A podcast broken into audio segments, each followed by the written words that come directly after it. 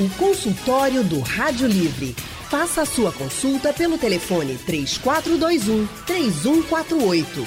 Na internet www.radiojornal.com.br. Hoje, 4 de outubro, é o Dia da Natureza. Um dia para a gente celebrar, claro, e principalmente se conscientizar em relação aos cuidados que nós devemos ter. A natureza está no nosso cotidiano e precisamos muito cuidar dela. Por isso, o consultório do Rádio Livre hoje convidou especialistas para debater a importância desse cuidado que a gente deve ter com a natureza. E um dos nossos convidados é o presidente do Instituto Brasileiro de Proteção Ambiental, Carlos Bocuí. Ele é mestre em gestão ambiental e especialista em economia das mudanças climáticas pela Universidade de Oxford. Boa tarde, professor Carlos, seja muito bem-vindo aqui ao consultório do Rádio Livre. Boa tarde, é um prazer estar aqui exatamente no Dia da Natureza, né? Exatamente, professor. Que honra tê-lo aqui com a gente nesse dia tão emblemático e que é um dia para a gente acender o alerta para todo mundo. Ó, não é brincadeira o que a gente está falando. A natureza está no nosso cotidiano, sempre nós estamos em contato com a natureza e precisamos cuidar dela o mais rápido possível, porque o que a gente está percebendo é que ao longo dos anos os efeitos dos homens e das ações humanas não estão sendo tão bons porque a gente não anda cuidando muito bem da nossa natureza, do nosso meio ambiente. Quem também está com a gente aqui no consultório de hoje é a doutora em oceanografia Camila Brasil. Doutora Camila atua na área de monitoramento, mapeamento e conservação, sensoriamento remoto e geoprocessamento aplicado ao ambiente marinho e costeiro. Doutora Camila, seja também muito bem-vinda aqui ao consultório do Rádio Livre. Uma boa tarde para a senhora. Obrigada, Anne. Boa tarde.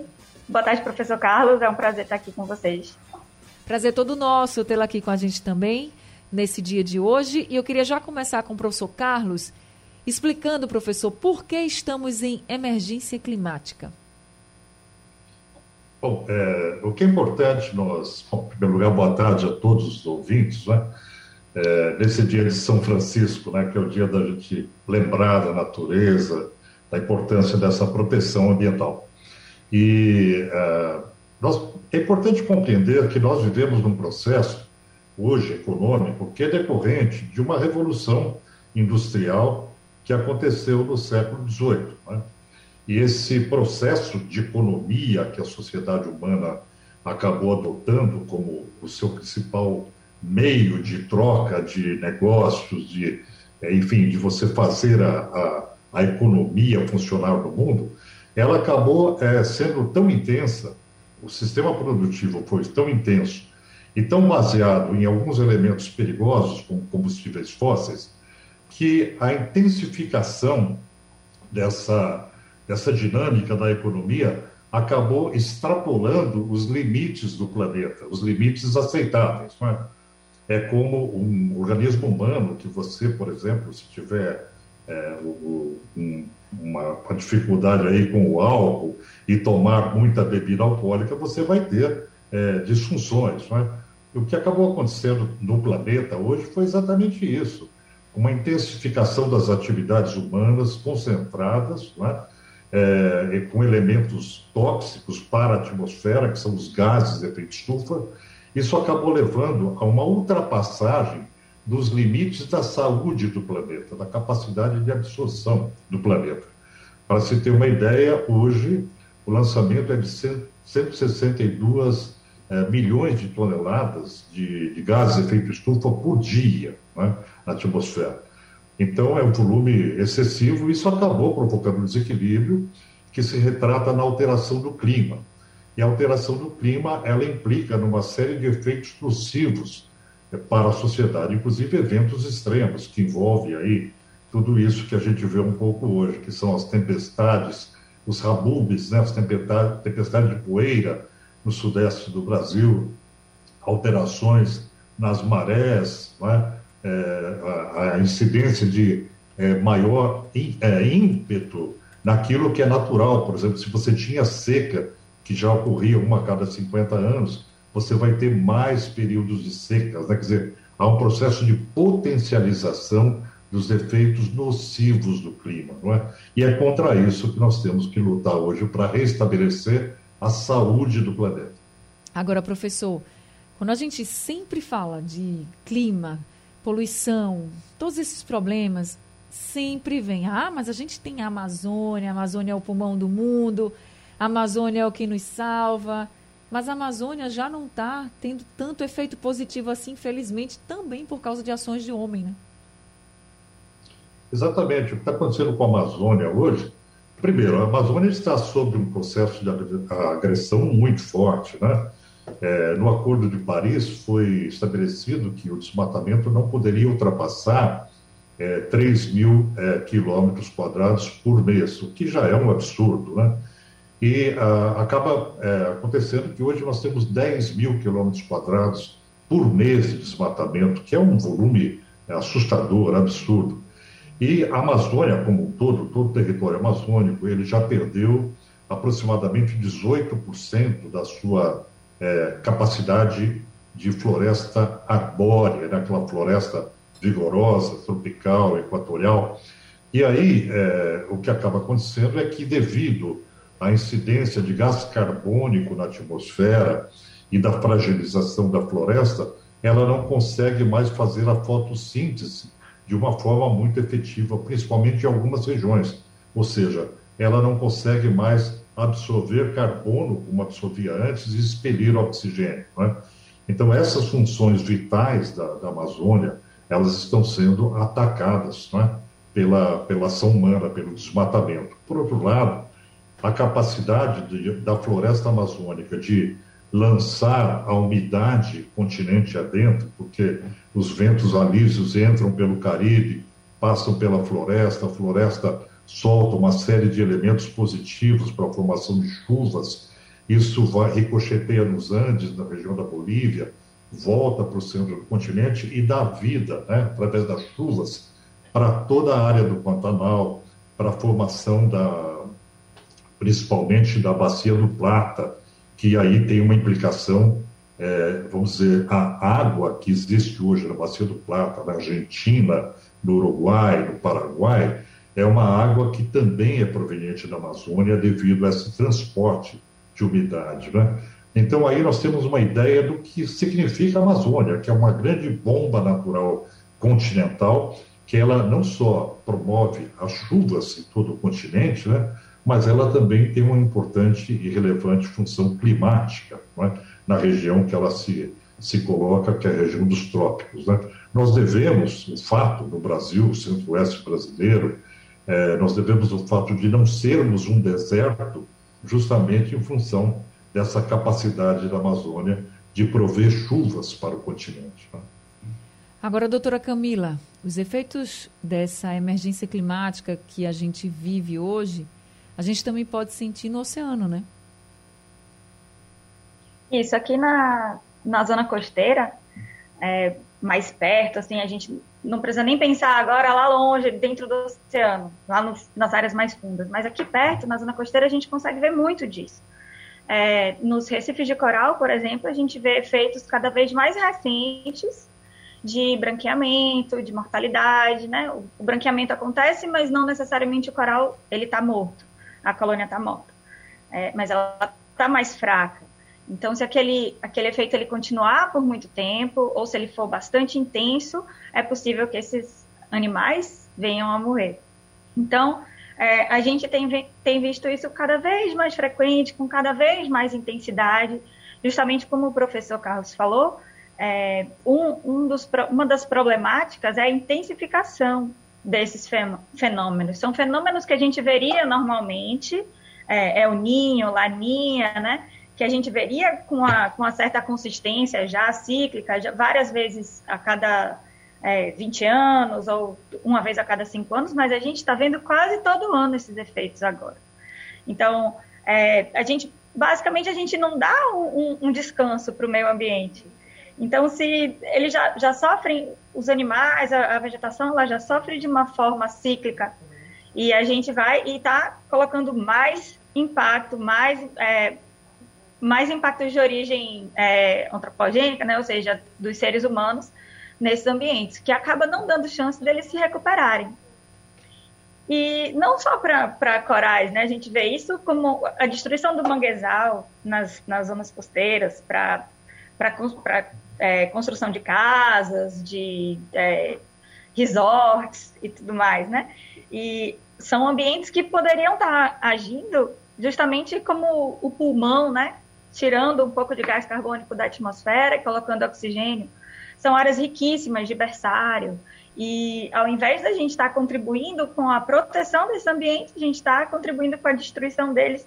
E aí vem a, a emergência climática que a gente vive para colocar um pouco mais de peso. Então, é, é, assim, é a hora, talvez, como diz o nome, emergência, né? Quando você vai para o hospital e você é uma emergência, quer dizer que você tem que ser atendido naquele momento, ou é provável que uma coisa muito pior aconteça. Então, é justamente isso. Eu acho que esse, esse nome emergência climática é, retrata muito bem a situação que a gente está agora. A gente tem que atuar agora. Esse é o momento. Na verdade, o momento era décadas antes, né? Mas já que não. Já passou da hora. Isso não, né? não aconteceu? É, já passou da hora. Mas assim, a gente está na emergência agora. Tem que, isso tem que ser é, é, visto de uma forma, da forma que é, que a gente está no momento crítico. É crítico para proteção, crítico para a gente atuar, atuar também com recuperação de ambientes porque o efeito realmente já chegou num, num, num ponto que é, é, muito difícil, né? Doutora Camila, é impossível falar dos oceanos e não lembrar e dos efeitos, né, das consequências das ações humanas e não lembrar daquele derramamento todo de óleo que a gente teve também antes da pandemia.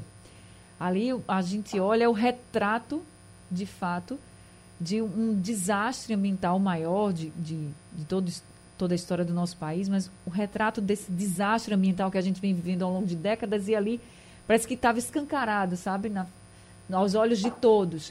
Que a gente fala muito de poluição, a gente fala muito da, da, questão do plástico nos oceanos, por exemplo, algo que a gente fala bastante, da importância da reciclagem, da importância de você diminuir é, o uso do plástico e de outros materiais também.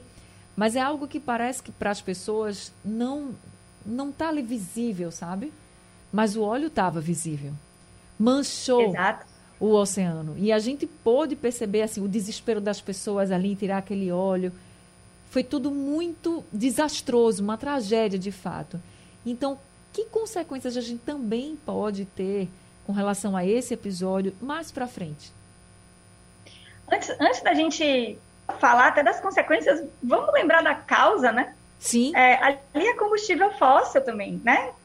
Óleo, petróleo. Então, é mais uma é mais uma, assim, mais consequência do, desse modo de vida que a gente leva, desse, desse tipo de produtividade baseado na produção de combustíveis fósseis. Então, o, o evento, não, não foi assim, um acidente, o evento do óleo em 2019, que atingiu aqui realmente a costa inteira, inclusive eu estou aqui agora em Tamandaré, e foi uma das regiões que foi bastante atingida pelo óleo não só visualmente, mas a gente vê a consequência no modo de vida das pessoas. São, foram cidades que têm a, a, o seu modo de economia, né, a sua, sua, o seu social baseado em pesca, em ecoturismo, e pescadores e pescadoras foram super afetados por esse, por esse evento. É, tanto aqui entrou até no, em áreas de manguezal, né? Então a gente vê os, alguns é, animais como mariscos, que a gente não tem bem como falar agora é, por quanto tempo vai durar esse, esse problema no, no manguezal, no ecossistema. É, em alguns locais a gente teve a sorte, sorte assim, entre aspas, claro, de não atingir Recife de Coral, em outros não, atingiu. É, então, é um, é um efeito não só é, biológico, e claro que o biológico, o ecológico é super importante, mas não foi só um efeito biológico, ecológico, foi um efeito social também, né? Que a gente viu o quanto que isso impactou as comunidades que vivem é, com, com a, que tem a vida baseada, a sua economia baseada na pesca e no ecoturismo. É, em relação à ecologia, se diz que esse impacto pode durar até décadas, a depender do grupo de animal que a gente, ou de vegetação que a gente está estudando. mas realmente foi, não, não tem como a gente falar, né, nem de combustível fóssil, nem de, de mudança climática, sem a gente pensar nessa, nesse impacto do óleo. É verdade, isso é bom para a gente também pensar e repensar hoje, você que está nos ouvindo agora, do quanto cuidar do meio ambiente, da nossa natureza é importante para a nossa vida como um todo.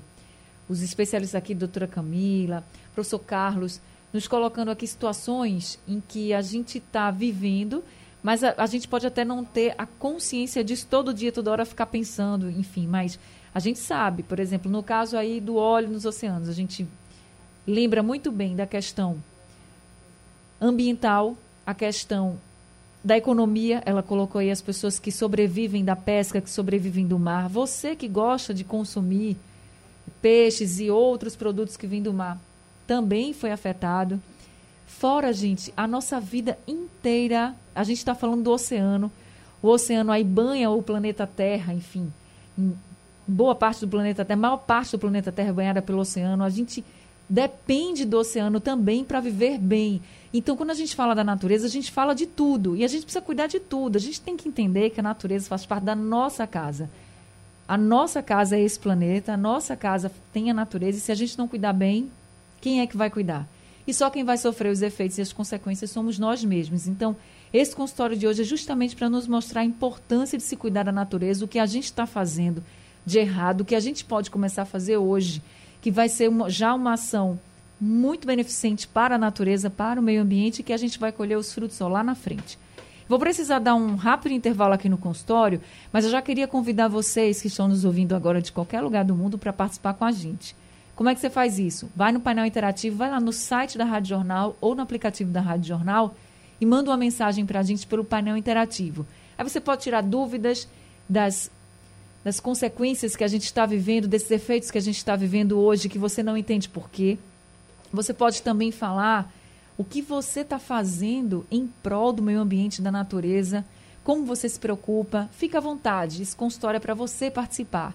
E hoje, como o WhatsApp ainda não voltou a funcionar, a gente só está com o telefone. Então, para quem quiser participar com a gente, conversando ao vivo com a doutora Camila e com o professor Carlos, pode ligar aqui para a Rádio Jornal.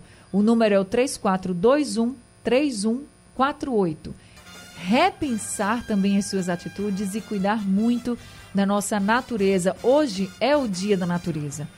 E nós estamos conversando com o presidente do Instituto Brasileiro de Proteção Ambiental, professor Carlos Bocuí e também com a doutora em Oceanografia, a doutora Camila Brasil. Só para a gente ter uma ideia, de acordo com a análise da BBC, entre 1980 e 2009, as temperaturas ultrapassaram os 50 graus Celsius por cerca de 14 dias assim por ano, mas aumentou para 26 dias por ano entre 2010 e 2019. Essa é a emergência climática que a gente tanto fala, né? porque é muito preocupante que os números de dias extremamente quentes estejam aumentando e se a gente for pensar lá da década de 80 para agora, praticamente dobrou. Professor Carlos, o que, é que de mais errado a gente está fazendo desde então? Olha, nós não estamos cumprindo as metas que foram estabelecidas no Acordo de Paris. Né? Quando aconteceu o Acordo de Paris em, em 2015, é, à época, no, no, no ano seguinte, é, assumiu o governo americano o Donald Trump.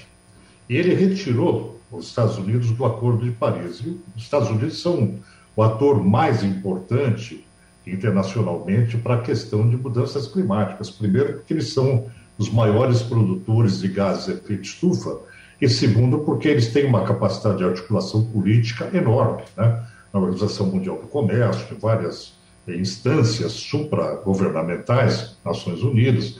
Isso ajudaria muito essa posição americana mais vigorosa, ajudaria muito na perspectiva de nós avançarmos rumo às metas que foram estabelecidas no Acordo de Paris, que era de uma redução muito forte. Mas o que acontece é que nós estamos em 2021 e nos últimos seis anos o lançamento de gases de efeito estufa só aumentou. Né? Em vez de diminuir, aumentou. O que acontece é que os países não estão cumprindo as suas metas. O Brasil não cumpriu, por exemplo, metas de desmatamento, o Brasil não cumpriu. O Brasil agora vai à conferência de Glasgow, que vai acontecer o mês que vem, em, no Reino Unido, né? E o, o, Brasil vai com uma posição muito frágil, né? não ambiciosa, vai com uma posição, é, eu diria, extremamente conservadora em termos de cortar os gases. Então, para responder a sua pergunta, o que é que nós estamos fazendo de errado? Nós estamos continuando a cometer o erro, né? O erro de lançar os gases de efeito estufa, o que a Camila falou muito bem, de uma cadeia do petróleo, que é extremamente nociva. Né? Petróleo é um produto que está lá na natureza, mas ele deve ficar onde ele está, lá nos poços profundos, né? e não é, na atmosfera. Isso ele, ele só faz é envenenar o planeta. E essa questão toda, é bom colocar que ah, nós sabemos disso tudo, a humanidade sabe, desde 1979, com certo grau de certeza. Né? E a partir dos anos 80, a NASA, já através do, eh, de um pesquisador chamado James Hansen, que é um químico extremamente competente e climatologista, ele já declarava que eh, nós teríamos um futuro muito sombrio se nós não mudássemos o nosso eh, rumo civilizatório né, na queima de combustíveis fósseis. Na época ele foi considerado um visionário e foi até afastado, ele pediu afastamento da NASA por conta de problemas de é, conflito, né, de, de não aceitarem as posições científicas que ele tinha. E hoje tudo isso se comprova através do IPCC, que é um, uma, organização que agrega aí mais de 100 especialistas do mundo todo, todos muito qualificados de muitos países. Né? Então, veja, é, nós não estamos cumprindo, é, nós não, não estamos fazendo a dieta. Se nós fôssemos um doente, nós não estaríamos fazendo a dieta que nós precisaríamos fazer. Né? Esse é o problema. E já não e como o senhor disse, a gente está permanente no erro, né? Há muito tempo a gente não vem nem tocando nessa dieta, né? Wagner de Boa Viagem está com a gente aqui ao telefone. Wagner, muito boa tarde para você. Seja bem-vindo ao boa consultório. Tarde. Boa tarde. Pode falar. Gostaria de fazer uma pergunta. Gostaria de saber porque o governo estadual do governador Paulo Câmara ele não tem nenhum incentivo para a compra de carros elétricos na redução do ICMS nem tão quanto para carros movidos a gás natural, que são dois veículos que reduzem muito o efeito estufa e emissões de combustíveis fósseis. A gente não vê o governo do estado de Pernambuco com nenhum incentivo. Capitais como Curitiba, São Paulo, existem benefícios para esse tipo de automóvel e o governo estadual, além de dar um péssimo transporte público, ele não dá nenhum incentivo para você ter um carro ecologicamente correto. Tá certo, Wagner. Muito obrigada aqui pela sua, pelo seu questionamento. Esse questionamento eu vou ter que fazer ao governo do Estado, a um representante do governo do Estado, mas eu vou pegar como gancho aqui a sua pergunta para o professor Carlos. Ele cobra incentivo para usos de carros elétricos e também de gás natural. Professor Carlos, seria uma forma também da gente começar a mudar nosso estilo de vida para e utilizar veículos que não fossem tão poluidores? É, olha, com toda certeza, essa, essa pergunta ela tem, faz todo sentido. É, em São Paulo, nós temos uma quantidade enorme de veículos, eu moro em São Paulo, e o que acaba acontecendo é que o rodízio de veículos, que era obrigatório, né, é obrigatório no Brasil, ele não foi implementado. E o que faz o rodízio de veículos? Ele verifica o escapamento do veículo, se está em boas condições, se não está lançando gases com grande quantidade. Né? É, além das normas de segurança, você tem toda a questão de qualidade ambiental que implica no, na inspeção veicular. Esse é um elemento importantíssimo, nós estamos deixando de fazer isso. Segundo, é a matriz energética de transportes brasileira que está absolutamente baseada em combustíveis fósseis. Né? Para você ter uma ideia, eu fui defensor do teletrabalho há 10 anos atrás como uma medida para despressurizar os deslocamentos da cidade, uma cidade como São Paulo, por exemplo, e você teria um ganho extraordinário, não só na vida das pessoas, em termos de qualidade de vida, mas também é, em termos de é, é, reduzir a, a, poluição. Nos Estados Unidos, vários estados adotam o teletrabalho, é obrigatório por lei, então 20% da jornada é cumprida e principalmente nos estados do norte, em casa, né? O que é muito positivo. Então, há muitas coisas que podem ser feitas pelo governo. A transição dos veículos por, para veículos elétricos é necessária uma política muito vigorosa para que se retire é, os impostos dos veículos elétricos, né, permitindo que eles sejam muito mais competitivos. Hoje, um veículo elétrico é muito caro no Brasil. Né? Você veja, quando você compara com os veículos a, a combustíveis fósseis. Né? Agora, uma coisa que nós temos que ter clareza é que o gás natural, ele não é tão natural assim. O gás natural é gás de petróleo e, uma vez queimado, ele lança metano na atmosfera. Né? Então, você, se, por exemplo, quando se diz que a crise hídrica pode ser compensada com, com, com plantas de geração termoelétrica com gás natural, na verdade, nós estamos descobrindo um santo para é, cobrir o outro. Né? Você vai ter problemas da mesma forma, porque você tenta substituir a matriz hidrelétrica, que está sendo fragilizada pelo aquecimento global com uma tecnologia que vai piorar as condições do aquecimento global. Né? Então, é muito importante considerar que o gás natural ele só pode ser considerado quando, como um ganho quando você retira um combustível pesado, como carvão, como óleo diesel, e substitui pelo, pelo gás natural. Mas é, nem, nem, nem pensar em montar uma matriz hoje de transportes baseadas em gás natural. Né? A questão é elétrica mesmo, ou hidrogênio, que está começando a se, a se desenvolver. A grande questão é reduzir a emissão ao máximo, porque nós já estamos no limite. É? Então, mobilidade urbana, mobilidade de transportes, mobilidade marítima, longe no futuro de qualquer expectativa de queima de combustíveis fósseis teria que ser tudo elétrico, né, professor? Então, até para ficar claro é. aqui, para todo mundo que está ouvindo a gente. Doutora Camila, a senhora falou? É, só uma, claro. isso, é, só uma, uma adição, é, é, que talvez a curto prazo, uma das coisas que eu, eu esqueci o nome dele, acho que foi Rafael, que ligou. Wagner. De, Wagner. Ele falou também do transporte público. Então, acho Sim. que a melhoria do transporte público pode desafogar também um pouco é, as pessoas que usam é, carro para ir trabalhar, por exemplo. É, eu sei de muita gente que prefere, seria melhor usar o transporte público se o transporte público fosse de, de, de melhor qualidade, porém escolhe não usar, escolhe pegar seu carro e ir para a universidade, para o seu trabalho, porque realmente você tendo esse poder de escolha, você vai escolher pelo mais seguro, pelo mais prático e o transporte público do, do jeito que está, realmente fica é, é complicado. E um, algo a curto prazo que se pode fazer também é essa melhoria do metrô, do, do transporte rodoviário, e você dá essa opção também para uma parcela da população que utiliza carro. Você pode deixar seu carro na garagem e utilize os ônibus, e o metrô e o trem, porque é mais seguro e é mais ecologicamente, desse ponto de vista, né, nesse, falando dessa escala, pode ser uma, uma alternativa viável também.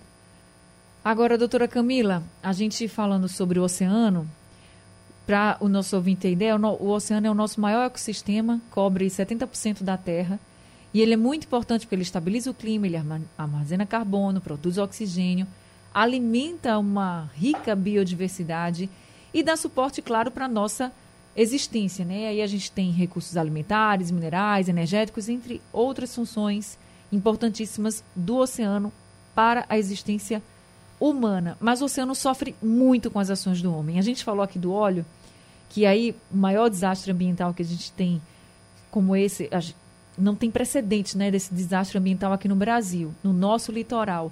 Agora, hoje, qual é o maior problema que a gente vive em relação à poluição nos oceanos? Ainda é o plástico, doutora? Hoje a gente tem diversos problemas em, em relação à poluição. É, o plástico ele está correlacionado, inclusive, a, a, plástico de pesca, por exemplo, que causa pesca fantasma, que são quando é, pedaços de redes enormes elas se desprendem e ficam lá no oceano pescando para ninguém. Ou seja, os animais estão lá morrendo, estão sendo pescados e ficam no ambiente e morrem sem, sem serem coletados, etc. Isso também é, pode entrar na cadeia alimentar, esse, depois que esse plástico ele é diminuído até a partezinha de microplástico. Então, essas redes, elas são um, uma fonte de impacto, mas acredito que realmente o, as mudanças climáticas hoje, elas são, é, ela é a maior fonte de impacto para os oceanos de uma forma global. A, a, poluição por dejetos não tratados, quando a gente pensa aqui em, na costa, né? Então, esgoto, efluentes, isso tudo traz uma, uma, uma baixa na qualidade da água, não só isso, mas os, os, organismos que eles estão presentes ali, eles também sofrem bastante com essa, com essa poluição. Mas eu acredito que realmente, do ponto de vista global, é, as mudanças climáticas elas interferem de uma forma que às vezes a gente nem imagina. Elas podem mudar a, a mudança climática, o aquecimento global, ele pode inclusive mudar o curso das correntes marinhas. E são as correntes, essas correntes que elas é, modulam o clima do mundo. Então, que deixam os invernos não tão, não tão frios em algumas regiões do mundo, os verões não tão quentes. Então, é, a gente já está vendo, inclusive, é, populações de, de peixe, por exemplo, que eram encontradas em algumas regiões e por causa de, do, do aquecimento global, essas regiões elas estão mais quentes e como eles preferem águas mais frias, essa população diminui ali naquele local e vai é, migrando, né, para regiões mais frias. Então, a, a comunidade que ela estava acostumada a pescar aquele recurso ali naquele local, ele não tem mais aquele recurso, né? Quem é mais atingido por isso normalmente são as, as comunidades mais vulneráveis, porque são quem, é, quem tem é, os barcos artesanais, que faz a pesca artesanal e não tem a capacidade de ir atrás com barco, né, para até onde essas novas populações estão. A, a poluição por plástico, se a gente for olhar também do, do, ponto de vista global, tem aquelas grandes ilhas de plástico né, no meio do oceano. Realmente é um problema que a gente tem que é, lidar de uma forma direta atualmente, mas vem também do nosso meio de consumo, que é um meio de consumo baseado em plástico, e plástico também, por sua vez, que vem do petróleo.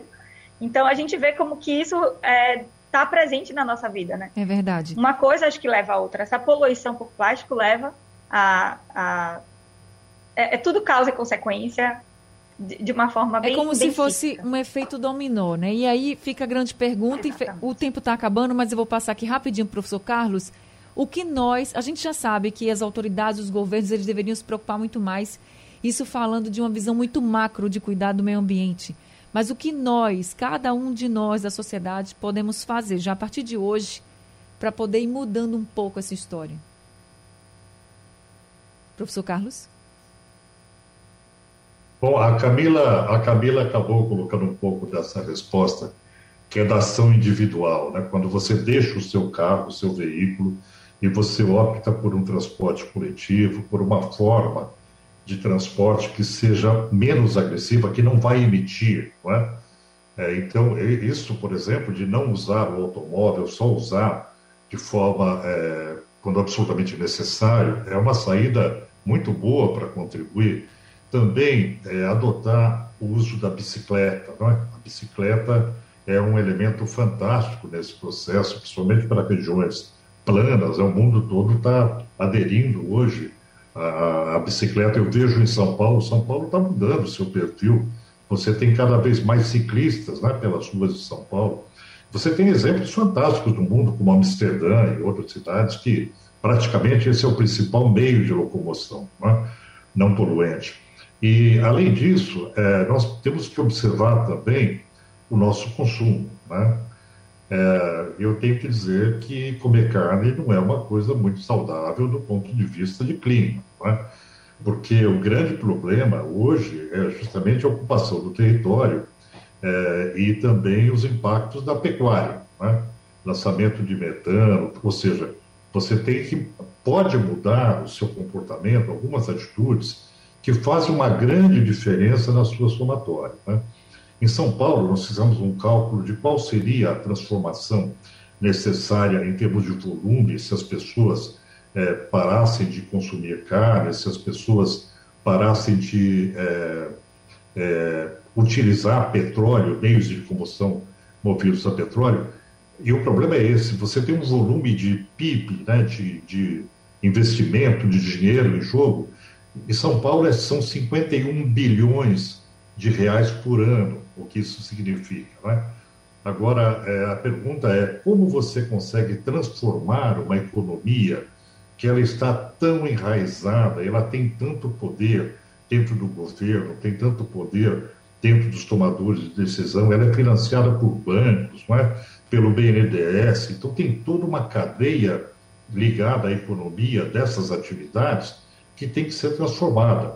Se cada cidadão é, ele começar a dizer não para esse estado de coisas e for mudando o seu comportamento, você vai mudando o olhar político dessas instituições, não é? E então... elas acabam percebendo que as pessoas não estão mais satisfeitas com aquele modelo antigo que a gente chama de business as usual, os negócios como sempre foram. Não é? A verdade. gente tem que ir para um novo modelo de economia, uma economia verde, uma economia limpa. Né? Para se ter uma ideia, isso é tão importante, essa reflexão sobre o processo econômico, que cada um pode ajudar de alguma forma, que o Banco Mundial financia 60% de todo o seu recurso para é, atividades insustentáveis e apenas 30% para a sustentabilidade. Né? A história então, é, gente. Trilhar o dinheiro do mundo é muito importante saber para onde anda a economia e como às vezes ela pode ser destrutiva. Né? E cada um de nós pode fazer também a sua parte, inclusive cobrando aí das autoridades, fazendo eles mudarem um pouquinho a lógica. Professor Carlos, muito obrigada por esse consultório de hoje, viu? Eu que agradeço. Um prazer trabalhar aqui com vocês e, e dizer da, exatamente nesse dia, né, que São Francisco de Assis acabou sendo o patrono da natureza, exatamente pela lógica de desprendimento que ele tinha, né, por não consumir, né, e por ter um amor muito grande pela natureza, pelas espécies vivas, né. E tem um cântico de São Francisco chamado Cântico das Criaturas, que é muito bonito, onde ele fala da irmã água, né, do irmão vento, como nós devemos tratar bem os elementos da natureza como fossem parte é, de nós mesmos. Né? Esse estado de irmandade, de integração com, com o planeta é muito importante, porque é uma, uma forma de você respeitar a vida. Né? Isso. Camila, muito obrigada também, viu, por esse consultório. Obrigada, Ana, obrigada, professor Carlos, e obrigada para os ouvintes. Até a próxima. Rádio Livre de hoje está ficando por aqui. A gente volta amanhã às duas horas da tarde. A produção do Rádio Livre é de Gabriela Bento, trabalhos técnicos de Edilson Lima, Big Alves e Sandro Garrido. No apoio Valmelo, no site da Rádio Jornal Isis Lima e a direção de jornalismo é de Mônica Carvalho. Sugestão ou comentário sobre o programa que você acaba de ouvir, envie para o nosso WhatsApp 99147 8520.